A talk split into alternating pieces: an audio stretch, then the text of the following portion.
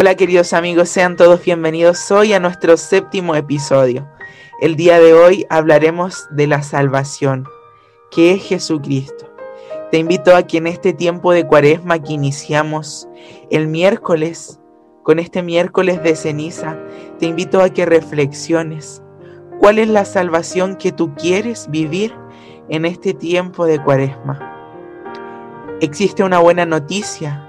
Jesús ya te salvó y perdonó, pagando el saldo pendiente al precio de su sangre con su muerte y con su resurrección. Te comparte su vida, ya estamos en paz con Dios y es posible la felicidad. Jesús nos salva, ya nos salvó. Te invito a que en este episodio logres valorar la necesidad de estar unidos a Jesús y ejercites la fe en Jesucristo en este poder de sus llagas que nos sanan y de su resurrección que nos libra de todo pecado. Te invito a que medites este pasaje bíblico de Juan 10 en el versículo 10 que dice, He venido para que tengan vida y la tengan en abundancia. Adentrándonos más en este tema sobre la universalidad del pecado y la universalidad de la salvación. El hombre siempre ha querido librarse del mal. En el esfuerzo para librarse del mal, el hombre ha experimentado muchos caminos para lograrlo, pero todos han sido ineficaces y muchos de ellos son perversos, que lejos de salvarlo del mal, lo han hundido en él. La adivinación, el hombre ha querido tener poder y dominar las fuerzas naturales, la historia y los hombres, pensando que con ello pueden librarse del mal. Por eso acude a la adivinación, a los horóscopos, los fenómenos de visión, el recurso de mediums, la magia. Hay muchas personas que se dedican a expulsar el mal de los hombres mediante las limpias y otras artes mágicas. Con esto quieren poner a su servicio fuerzas ocultas y lograr tener un poder sobrenatural sobre el prójimo. Ninguno de estos caminos de la verdadera salvación que necesita el hombre. Más aún, en ocasiones estos caminos sumen al hombre en una esclavitud peor, porque causan verdaderos maleficios y esclavitudes del demonio. Bien, hoy te invito a que compartamos ciertas citas bíblicas que nos hacen reflexionar sobre esta salvación. Y lo dice Juan 3, del versículo 16 al 17. Tanto amó Dios al mundo que envió a su Hijo único, no para condenar al mundo, sino para que el mundo se salve.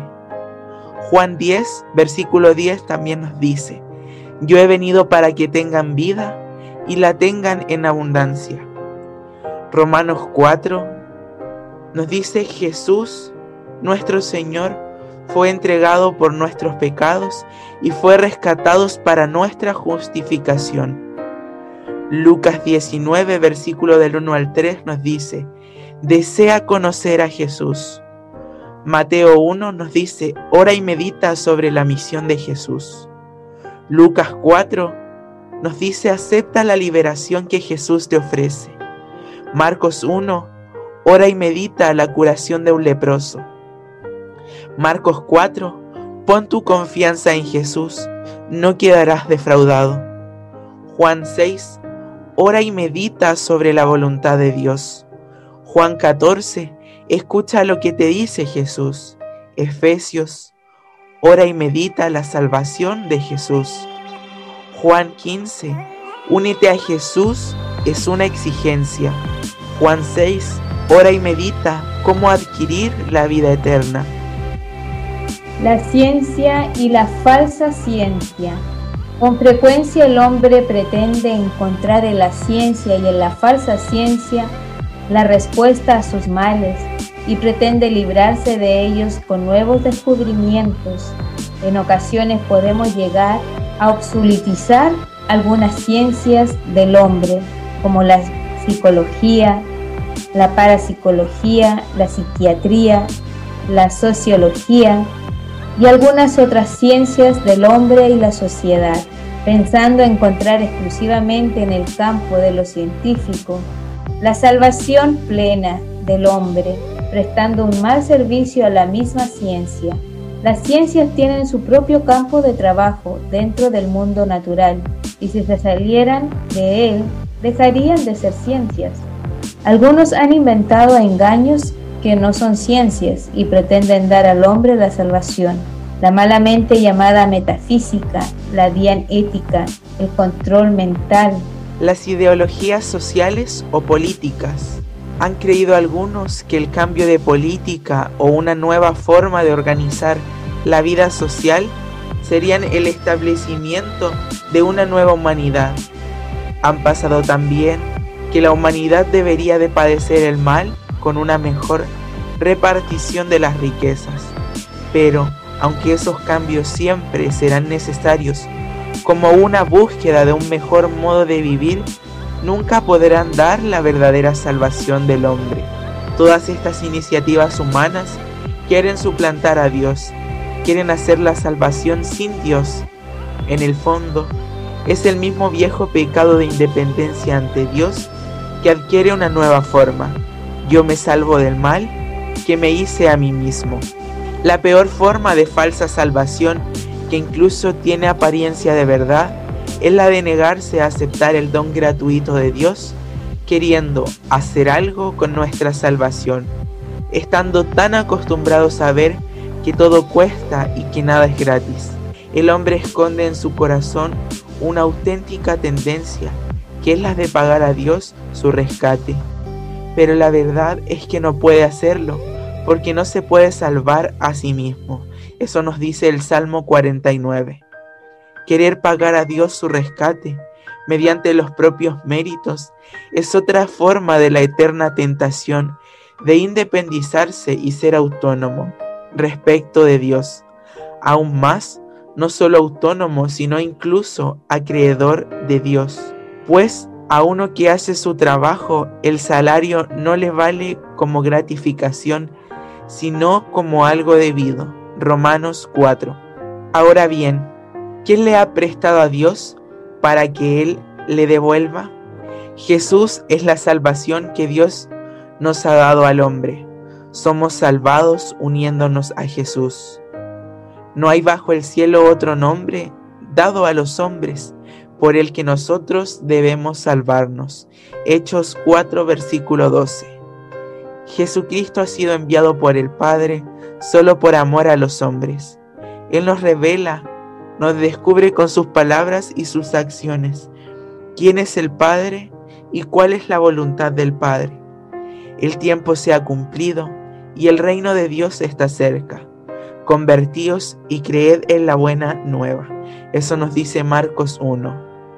El reino de Dios es la salvación, es la justificación del hombre en el contexto de la soberanía amorosa y liberadora del mismo Dios.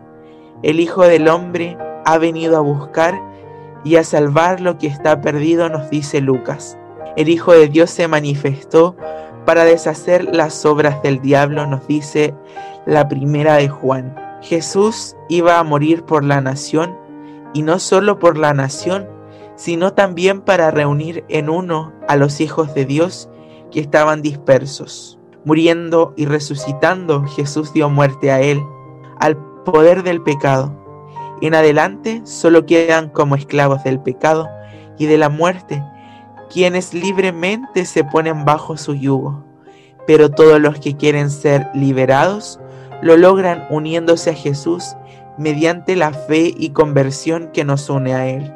Al resucitar a una vida nueva, Jesús ha destruido para siempre el poder de la muerte y de su causa, el pecado. El poder de la resurrección de Jesús supera cualquier poder humano y cualquier poder diabólico. El demonio ha quedado vencido y ya no puede nada en contra del hombre a menos que el hombre elija pertenecerle a Él. Nuestra unión a Cristo es unión a Cristo total. Fuimos con Él sepultados por el bautismo en la muerte, a fin de que al igual que Cristo fue resucitado de entre los muertos por medio de la gloria del Padre, así también nosotros vivamos una vida nueva. Esto nos relata Romanos 6, versículo 4. Es necesario que el hombre acepte a Jesús, que es la salvación. Juan capítulo 6, 29 nos dice, la obra de Dios es que creáis en quien Él ha enviado. La salvación se hace creyendo a Jesús, creyendo en su poder único para salvarnos y creyendo que esto nada nos cuesta. San Bernardo dice, por mi parte, lo que no puedo obtener por mí mismo, Lile lo apropio, usurpo, con confianza del costado traspasado del Señor, porque está lleno de misericordia.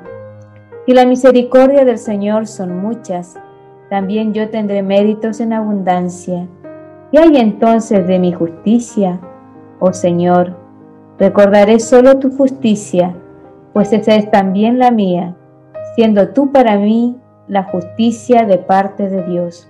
Jesús mismo es nuestra salvación, Cristo Jesús, al cual hizo Dios para nosotros sabiduría de origen divino, justicia, santificación y redención a fin de que, como dice la Escritura, el que se gloríe, gloríese en el Señor. Primera de Corintios capítulo 1, 30. Así como el pecado fue la independencia de Dios, la salvación tiene que ser la relación de aceptación y dependencia frente a Jesús. Sea audaz, ponte totalmente en las manos de Jesús, entrégale todos tus pecados y toda tu pecaminosidad. Deja que Dios te libere de tus pecados y te dé su justicia, tú me curarás, me darás la vida. Entonces mi amargura se tocará en bienestar, pues tú preservaste mi alma de la fosa de la nada, porque te echaste a la espalda todos mis pecados. Nos recuerda Isaías capítulo 38, 16. El lugar apropiado para nuestros pecados es Jesús, no nuestra pequeña y débil conciencia. Por medio de la fe, nosotros enaltecemos la lucha de Cristo, admiramos su victoria, honramos su trofeo, que es la cruz, y a Él, valeroso, mostramos amor vehemente e inefable. Hacemos nuestras aquellas heridas y aquella muerte. Palabras de San Juan Crisóstomo. La práctica de la fe en Cristo libera del pecado la salvación que Cristo nos da es para vivirse en un continuo hoy. En el tiempo favorable te escuché y en el día de la salvación te ayudé. Mirad ahora el momento favorable. Mirad ahora el día de la salvación. Nos dice la segunda de Corintios, la fe es para ejercitarse durante esta vida. Después no hay tiempo para la fe. Nuestra fe es necesaria para la salvación. La vida del cristiano es una vida de fe. En el Evangelio se revela la justicia de Dios de fe en fe, como dice la Escritura. El justo vivirá por la fe, nos dice Romanos 1. Cada momento de la vida es un momento propicio para la salvación en el que hay que ejercitar la fe. Cada momento se nos da para dar un paso en la fe, de fe en fe, de acto de fe en acto de fe. Se hace la vida del que está siendo salvado hasta llegar al final de su vida a la salvación plena.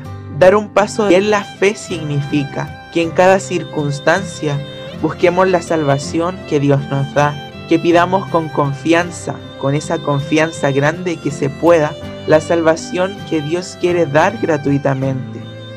Aceptar esa salvación que Dios da aunque no se vea ni se sienta.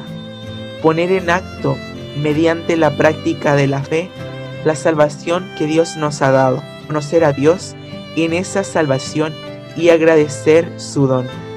Te voy a dejar una pregunta de Lucas que dice, ¿qué hacer para tener la vida eterna? Nosotros recibimos la salvación de Jesús teniendo fe y convirtiéndonos. Cuando los primeros evangelizadores presentaban la buena nueva de salvación, la gente siempre les preguntaba, ¿cómo tener acceso a dicha salvación? ¿Qué debo hacer para ser salvo? Nos recuerda Hechos capítulo 16, 30. ¿Qué debemos hacer? Nos dice Hechos 2, 37. La respuesta de Pedro y de Pablo tienden un puente de dos vías, ambas indispensables por medio del cual se hace presente y eficaz la salvación de Jesús, la fe y la conversión. Pablo nos dice, cree y te salvarás tú y tu casa. En Pedro nos dice, conviértanse y háganse bautizar. En resumen, para finalizar, nos dice que Jesús es el enviado del Padre. Nos descubre el rostro misericordioso de Dios. Él es la expresión de su amor a los hombres.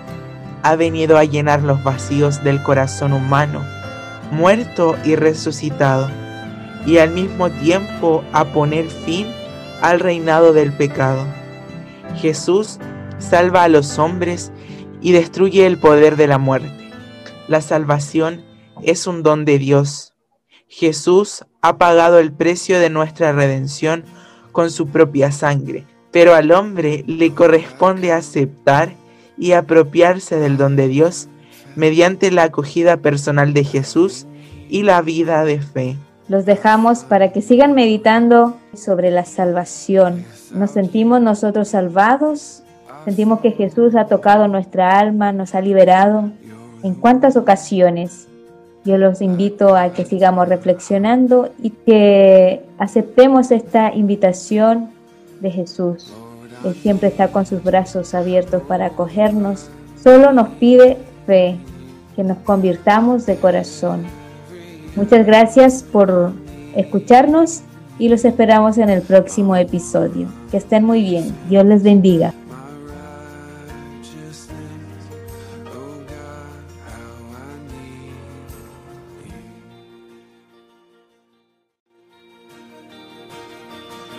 Sin runs deep, your grace is more.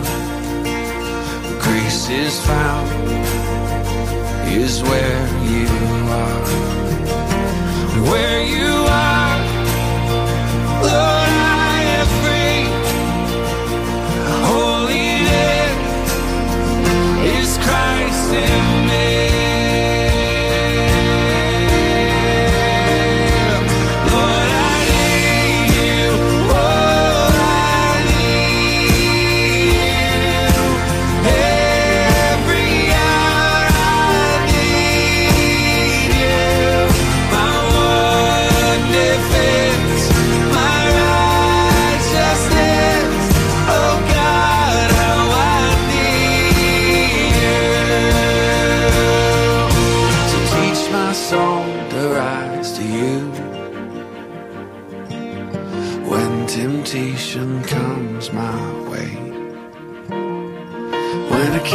stand, I'll fall on you. Jesus, you're my